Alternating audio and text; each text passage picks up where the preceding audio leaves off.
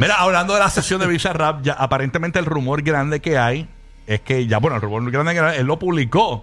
Señores, eh, yo, yo, eh, yo- realmente yo trabajo en una emisora de cacoteo en Puerto Rico, pero no soy caco.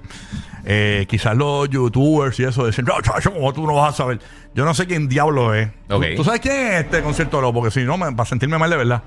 Ok, aparentemente el, eh, todo el mundo rumoraba que el Visa Rap podía ser con Belinda, podía ser con, eh, con Justin Bieber, incluso hasta rumoraron con The Weeknd y toda la cuestión, pero aparentemente eh, es con este cantante que se llama Milo. Milo, Milo J.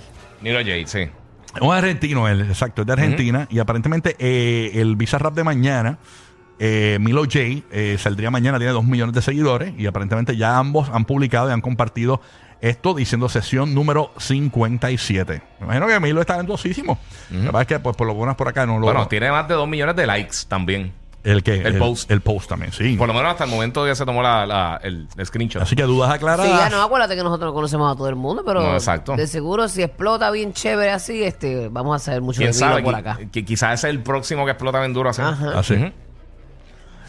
Hay Dice- mucho, hay mucho. Sí. Y son Sí, argentinos sí, sí. entonces los dos. Ahí está, así que estamos pendientes. Mañana a ver qué, qué es la que hay. Y este, así fue Quevedo también, ¿verdad? Quevedo como que arrancó con. Caramba, ¿Dónde no sé. explotó? Ah, ah, bueno, Sí.